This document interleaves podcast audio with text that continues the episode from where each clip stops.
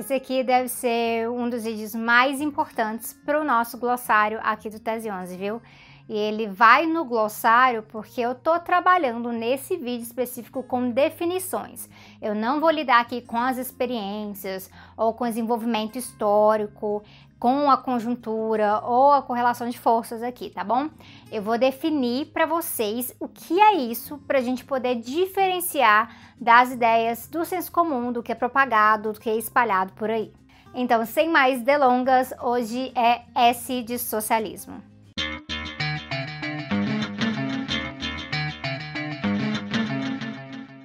Vou começar falando que o socialismo não é, tá? O socialismo não é redistribuição de renda, o socialismo não é imposto mais alto para a burguesia, o socialismo não é uma ou outra empresa na mão do Estado burguês. É, socialismo não é uma cooperativa aqui outra ali. O socialismo também não é um esquema de economia solidária. O socialismo não é uma comunidade autossustentada e autônoma. O socialismo não é nenhuma dessas coisas. O socialismo é um sistema econômico que, no marxismo, e isso é importante aqui, porque tem outros socialismos por aí, eu já vou falar.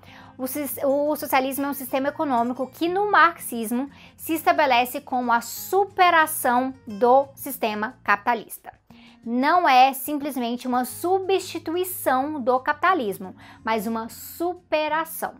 Isso significa que na construção de um processo que leve ao socialismo, os atores políticos têm que criar as condições para essa superação. Então não basta baixar um decreto e falar que ah, agora é socialismo. Não basta nem mesmo só socializar os meios de produção nas mãos dos trabalhadores. Para superar algo, a gente tem que tornar o que estava antes obsoleto. Então, o socialismo é a próxima etapa do desenvolvimento histórico, humano, econômico, que se embasa com o fim da exploração da força de trabalho. Então depende da criação de poder popular, depende do desenvolvimento de forças produtivas, depende de construções políticas que vão dar viabilidade para sustentar esse sistema num, num mundo em que o capitalismo ele age através de várias outras forças, é, como o imperialismo, o imperialismo com a sua intervenção militar em diversos países. Ou seja, o socialismo ele precisa também de praxis, então se ficar na dúvida, confira lá o glossário com P de praxis. Para fazer uma definição de socialismo, a gente precisa falar da história do termo, do conceito em si. Aqui, o Eric Hobsbawm, ele é super útil, ah, então algumas das explicações a seguir que eu vou dar vem do livro dele. O Marx e o Engels, eles não cunharam o termo socialismo, nem mesmo a ideia de socialismo. É, antes deles vieram outros pensadores socialistas. E aqui tinham pensadores que não envisionavam programaticamente uma sociedade radicalmente diferente.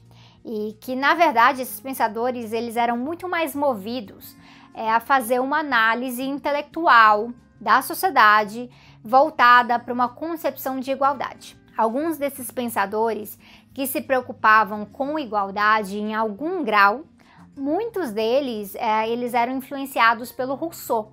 Às vezes eles eram classificados como socialistas por conta disso. Então a gente vai chamar esses caras de socialistas analíticos. Quando esses homens, homens, né, falavam de socialismo e ou se chamavam de socialistas, a definição de socialismo deles era bem genérica e na verdade bem ambígua.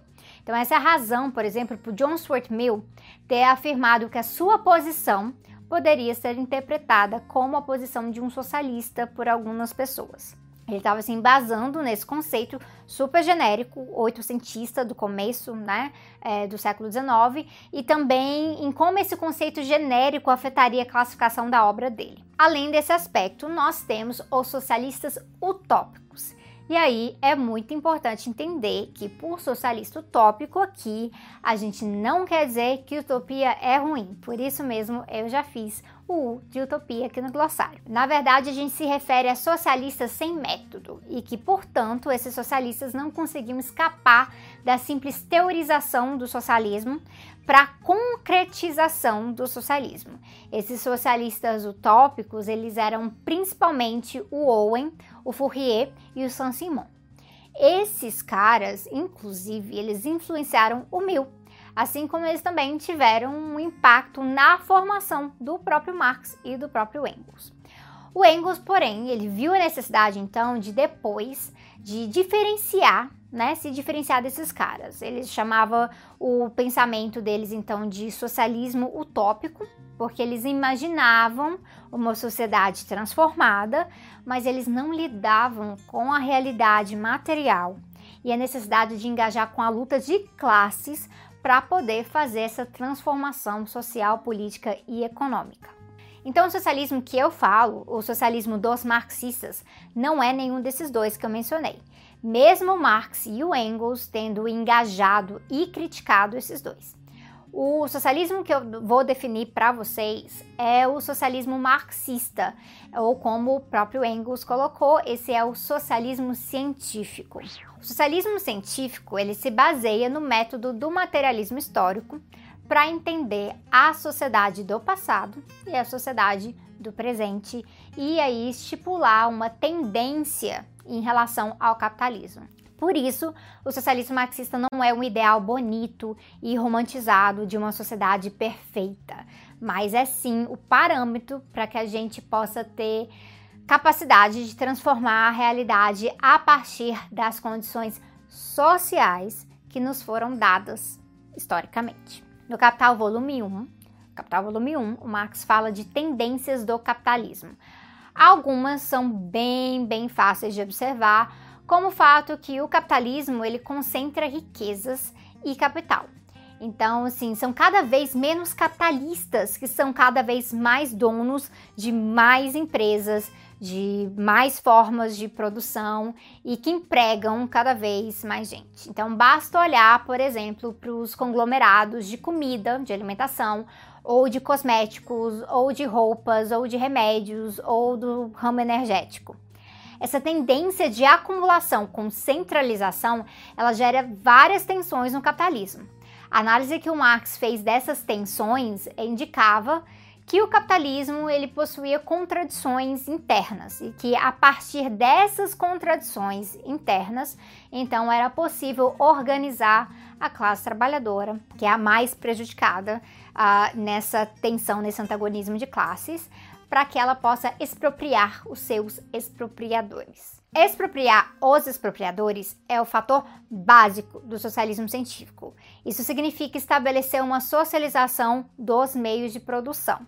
Então, com controle dos trabalhadores, né? Aliás, eles controlando, e a partir daí entrar numa fase transitória. O socialismo é uma fase transitória.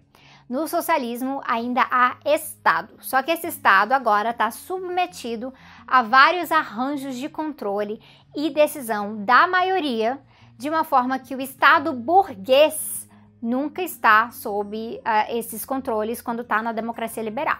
Então, basicamente, o Estado socialista ele não precisa mais responder aos donos capitalistas dos meios de produção, mas sim aos donos trabalhadores dos meios de produção que foram socializados. É a isso que se refere então aquela expressão ditadura do proletariado. Então não se trata aqui da diferença entre democracia e ditadura em termos do regime político em si. Na verdade, é, se trata da característica do Estado, que sob influência agora do proletariado e não da burguesia, ele passa a intervir de forma especial na sociedade para preservar os valores e prioridades dos trabalhadores. É só você imaginar assim que nesse sentido, sob o capitalismo hoje, hoje, o Estado que existe é burguês.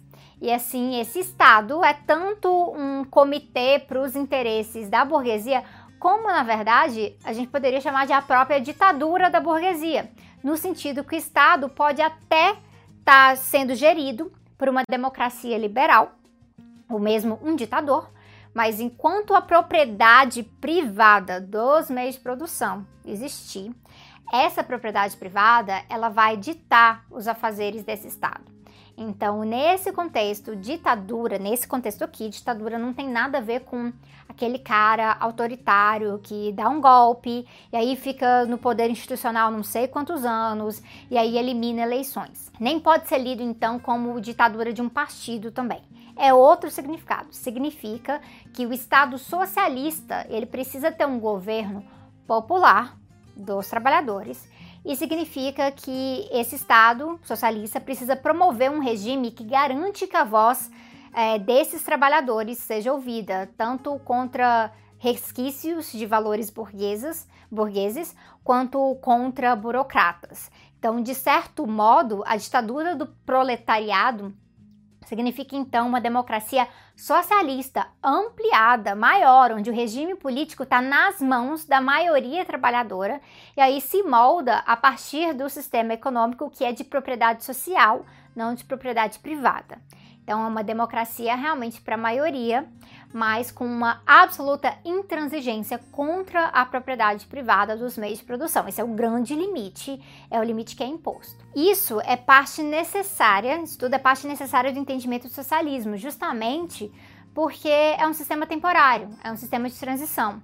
Se o socialismo não conseguir estabelecer tanto a socialização dos meios de produção quanto todo o poder para os trabalhadores, é, transformando assim também os valores e reorganizando radicalmente a, a sociedade, aí ele pode acabar falhando, é, não chegar ao comunismo. É isso. O objetivo do socialismo tem que ser chegar ao comunismo. Porque se a sociedade, se a sociedade, sociedade não for reorganizada para além da socialização dos meios de produção, a tendência, na verdade, encontrar fracassos tanto na burocratização e outras formas de desigualdade, quanto sob as mãos do imperialismo e dos burgueses que querem retomar o Estado de volta. Então, isso significa que a luta não acaba após a socialização da produção. Ela, na verdade, ela entra em uma outra fase, a fase de construir as condições históricas para o surgimento do comunismo. Na verdade, essa fase ela tem que ser pensada desde antes. Então, de fato, alguns autores, como Tom Bottomore, eles vão escrever que é, se a gente analisar uma sociedade socialista e a gente não encontrar elementos, alguns elementos que levem ao aparecimento do comunismo, é, elementos como que levem como a eliminação de classes, então talvez essas sociedades não possam ser classificadas como um socialismo propriamente dito por muito tempo, porque o seu lado transitório ele é limitado, então talvez ele leve a derrota para o capital, eventualmente, em vez de ser a nova fase do desenvolvimento histórico humano. Então, para resumir e deixar esse, esse monte de teoria um pouquinho, um pouquinho mais didática, eu vou colocar assim: o socialismo, para os marxistas, ele é uma fase temporária e de transição é, é uma fase temporária de transição entre o capitalismo e o comunismo. No socialismo, os meios de produção que antes eram privados, agora eles são socializados. E nisso eles são controlados pelos seus trabalhadores. E a remuneração, por exemplo, é dada de acordo com o trabalho nessa fase. No socialismo, esses trabalhadores eles continuam produzindo. Por quê? Para criar condições cada vez mais abundantes de redistribuição para que em algum momento, em algum momento, a remuneração ela não seja apenas pelo trabalho, ela seja também né, de acordo com a necessidade. No socialismo tem Estado e esse Estado, como todo Estado, ele continua tendo um caráter de força, de coerção, porque ele age sobre todos. Mas por ser agora um Estado voltado para a propriedade social e não privada, esse estado ele atende a maioria da população, porque ele é contra a exploração. Então ele também se organiza em governo para dar continuidade à transição.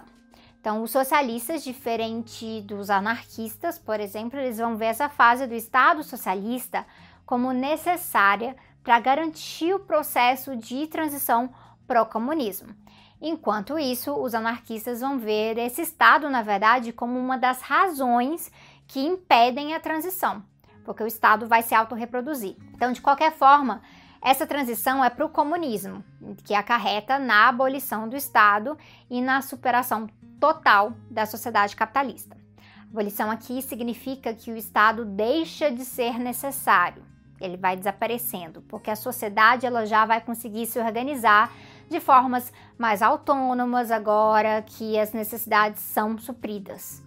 E a superação do capitalismo aqui significa que suprir as necessidades e produzir para abundância coletiva e não para enriquecimento pessoal, isso cria condições que deixam o capitalismo obsoleto como um sistema econômico, não é mais necessário.